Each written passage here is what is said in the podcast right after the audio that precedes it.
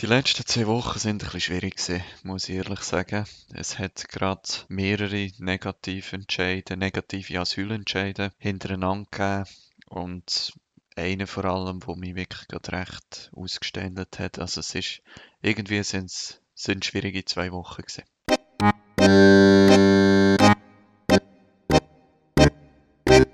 Hallo zusammen, ich bin der Dominik und ihr hört meinen Podcast. Mein Ziel ist, 100%, also Vollzeit, als Freiwilliger im Asylbereich zu arbeiten. Wenn ihr noch nicht gesehen seid, dann geht auf meine Webseite www.dominikgalliker.info.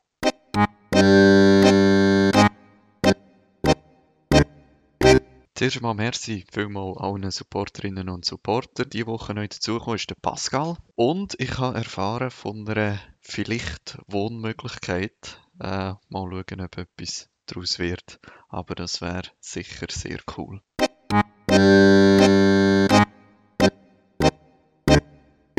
Ich werde schnell ein kleines Gedankenexperiment machen, weil mir ist das all erst vor ein paar Wochen bewusst worden. Das geht so. Ein wichtiges Kriterium bei Asylentscheiden ist Glaubwürdigkeit. Wenn jemand äh, seinen Fall erzählt, seine Vorgeschichte erzählt und die als nicht glaubwürdig eingestuft wird, dann bekommt man einen negativen Asylentscheid.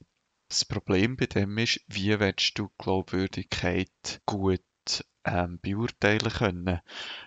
Es ist mittlerweile bekannt, dass zum Beispiel äh, posttraumatische Belastungsstörung oder die Folgen von Trauma im Allgemeinen dazu führen, dass ähm, Personen oft das, was sie erlebt haben, nicht mehr zum Beispiel chronologisch gut und, und glaubwürdig können erzählen und, und wenn das Erzählverhalten beeinflusst wird, dann führt das dazu, dass unter Umständen Leute, die traumatisiert sind, also genau die, die eigentlich Asyl bekommen, abgelehnt werden, weil sie als nicht glaubwürdig eingeschätzt werden. Das ist das eine. Das andere ist, wie viel Prozent sicher muss man sein, dass jemand nicht glaubwürdig ist. Also tut man ihm einen negativen Entscheid geben, wenn man 80% sicher ist, dass er nicht die Wahrheit sagt? Gibt man jemandem einen negativen Entscheid, wenn man 90% sicher ist, dass er nicht die Wahrheit sagt? 95% oder, oder 99% oder wo, wo zieht man eine Grenze? Wie sicher muss man sein, dass jemand nicht die Wahrheit sagt, damit man ihm einen negativen Entscheid gibt? Meine Erfahrung, ich habe ein paar Asylentscheid gelesen und ähm, vom Bundesverwaltungsgericht Entscheid gelesen, Protokoll von Befragungen und so weiter. Meine Einschätzung ist, dass das nicht 99% Sicherheit ist, sondern eher richtig, sagen wir 75, 80% Sicherheit. Aber jetzt einfach mal fürs Gedankenexperiment. Gehen wir davon aus, dass es 95% sind. Das bedeutet, wenn wir 1000 Personen aufgrund von Glaubwürdigkeit einen negativen Asylentscheid gibt, dass trotzdem 50 von diesen Asylentscheiden falsch sind. Und ein falscher Asylentscheid bedeutet, dass man jemanden in ein Land zurückschickt, wo er an Leib und Leben bedroht ist und möglicherweise kurz nach der Rückkehr würde festgenommen werden oder getötet werden oder gefoltert werden oder so. Das ist mir irgendwie lange nicht bewusst gewesen. Und ich habe immer gefunden, ja, ist ja logisch, dass Glaubwürdigkeit Test ist. Aber wenn, wo ich mir das erste Mal so überlegt habe, habe ich gedacht, huh, ist das wirklich, ist das, ist das wirklich ein gutes Kriterium, zum beurteilen, wer das soll Asyl bekommen und wer nicht? Und wenn man jetzt zum Beispiel Medienartikel liest und Kommentare zu Medienartikeln, auch was zum Beispiel der Regierungsrat Philipp Müller sagt in den Medien oder so, dann, dann tönt das immer so, ja, die haben ja einen negativen Entscheid bekommen, die sind ja abgewiesen, die haben ja ein faires Verfahren gehabt. Wieso müsst ihr euch jetzt noch für die einsetzen? Das ist ja klar, dass die müssen gehen aber wenn man so anschaut, oder ich glaube oftmals auch, wenn man ein bisschen das Vertrauen verloren hat in unser Asylsystem, dann finde ich unbedingt, muss man sich auch für Leute einsetzen, die einen negativen Entscheid haben, weil ähm, der Entscheid könnte falsch sein, schlicht und einfach. Ja, wir haben, wir haben mehrere Fälle in den letzten Wochen. Der eine, den ich schon angesprochen habe, der mich wirklich schnell ausgeständelt hat für einen Moment, ist der von einer alleinerziehenden Mutter mit zwei Kindern, ähm, hier schon vier Jahre leben, wo in die Schule gehen. Ich rede mit ihnen Berndeutsch, mit Kind. Und auch die Mutter äh, hat sich immer sehr fest eingesetzt. Oder als, als alleinerziehende Mutter ist oftmals nicht so die Möglichkeit, rein zeitlich an Programm teilzunehmen, an Deutsch zu lernen im Allgemeinen. Und sie ist, sie ist jemand gewesen, wo, wo so viel gemacht hat. Und jetzt ist zuerst der erste Entscheid gekommen, schon länger, und sie haben Beschwerden gemacht. Und jetzt vor etwa zwei Wochen ist der ähm, Entscheid vom Bundesverwaltungsgericht gekommen, dass der Entscheid bestätigt wird und der ist jetzt rechtskräftig, an dem gibt es nicht mehr viel zu rütteln ja, hat, hat mich, hat mich gerade recht äh, mitgenommen. Sie hat zum Glück ein super Umfeld, das sie unterstützt, wo jetzt mit ihren Lösungen sucht und so weiter. Das Gleiche ist auch eine, eine, eine Frau, die bei mir in der Schule ist und wo mittlerweile selber auch aktiv ist bei, beim Verein Masei und sich wiederum für andere Geflüchtete einsetzt ja, sie ist in einer Vorlehre gesehen, ist auf Lehrstellensuche gesehen, hat ähm, schon bald etwas gefunden gehabt und jetzt kommt der negative Entscheid rein und, und bist einfach von vorne am Anfang. Und es hat noch, hat noch zwei weitere serige Fälle gegeben. Eine Einschätzung ist, glaube ich, falsch. Die Einschätzung, dass man in solchen Fällen nichts machen kann. Oder man fühlt sich manchmal so so ein bisschen machtlos. Da kommt das SEM und entscheidet und dann ist das Bundesverwaltungsgericht, wo entscheidet und man denkt sich, ja, was, was können jetzt mehr Freiwillige hier noch machen oder, oder sowieso, da gibt es ja gar nichts machen. Und ich, ich habe gelernt, dass die, die Einschätzung wirklich falsch ist. Also das eine Mal rechtlich gesehen Nehmen wir an, jemand hat ein Asylverfahren gehabt, hat die erste und zweite Befragung gehabt, dann ist SEM zum Schluss gekommen, dass die Person kein Flüchtling ist, auch nicht vorläufig aufgenommen wird und gibt einen Negativentscheid. Dann gibt es natürlich zuerst einmal die Möglichkeit, eine Beschwerde gegen den Entscheid einzureichen beim Bundesverwaltungsgericht. Und schon dort äh, hat äh, Freiwilligenarbeit einen sehr grossen Stellenwert. Nämlich, äh, es ist ja so, man kommt gratis Anwalt über. Es gibt zum Beispiel die Rechtsberatungsstelle für Menschen in Not am Eigerplatz.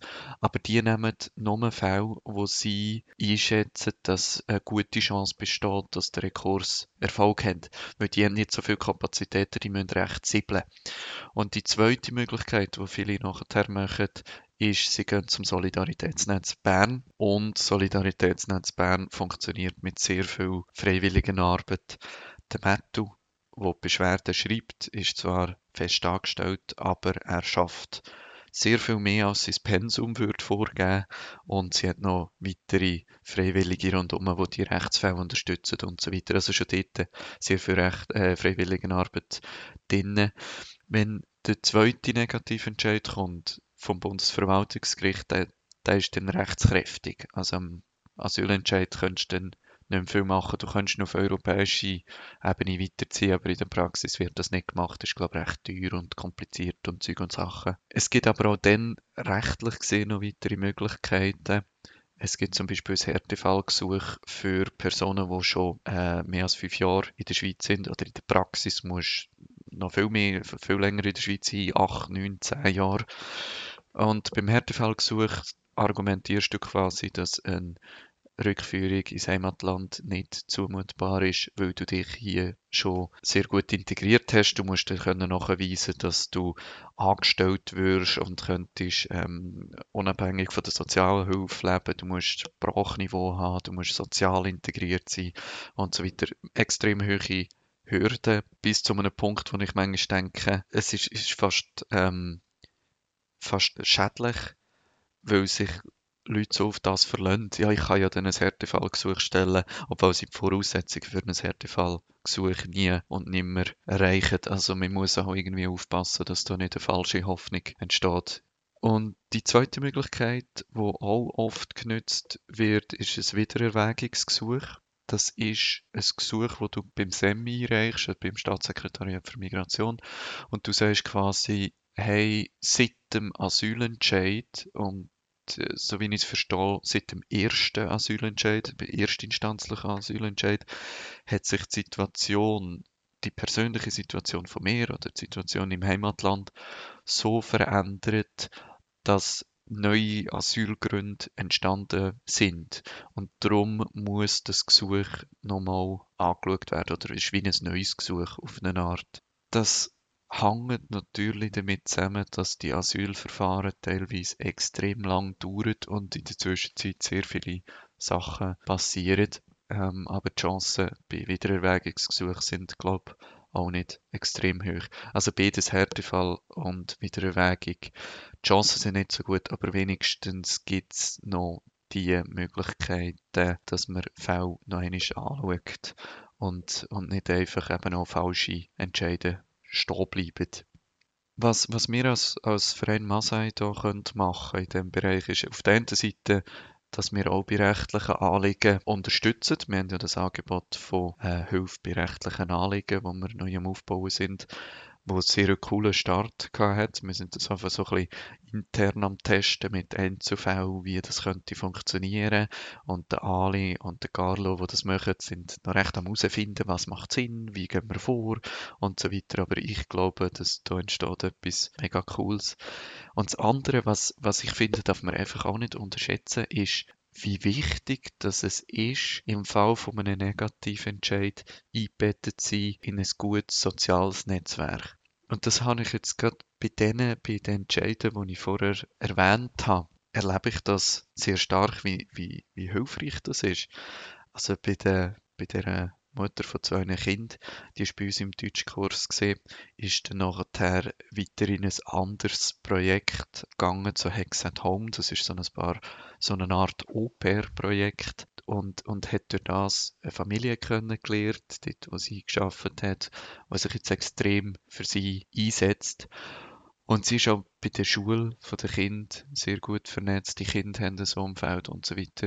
Und das ist so wertvoll auf der einen Seite, zum die Hoffnung nicht zu verlieren und zum äh, abgestützt sein in dieser Situation, auch psychisch sehr wichtig. Auf der anderen Seite ist es meistens dann das Umfeld, wo eben noch weiss, hey, wir könnten ja noch zu dem Anwalt gehen oder zu dieser Fachstelle und so neue Möglichkeiten schaffen.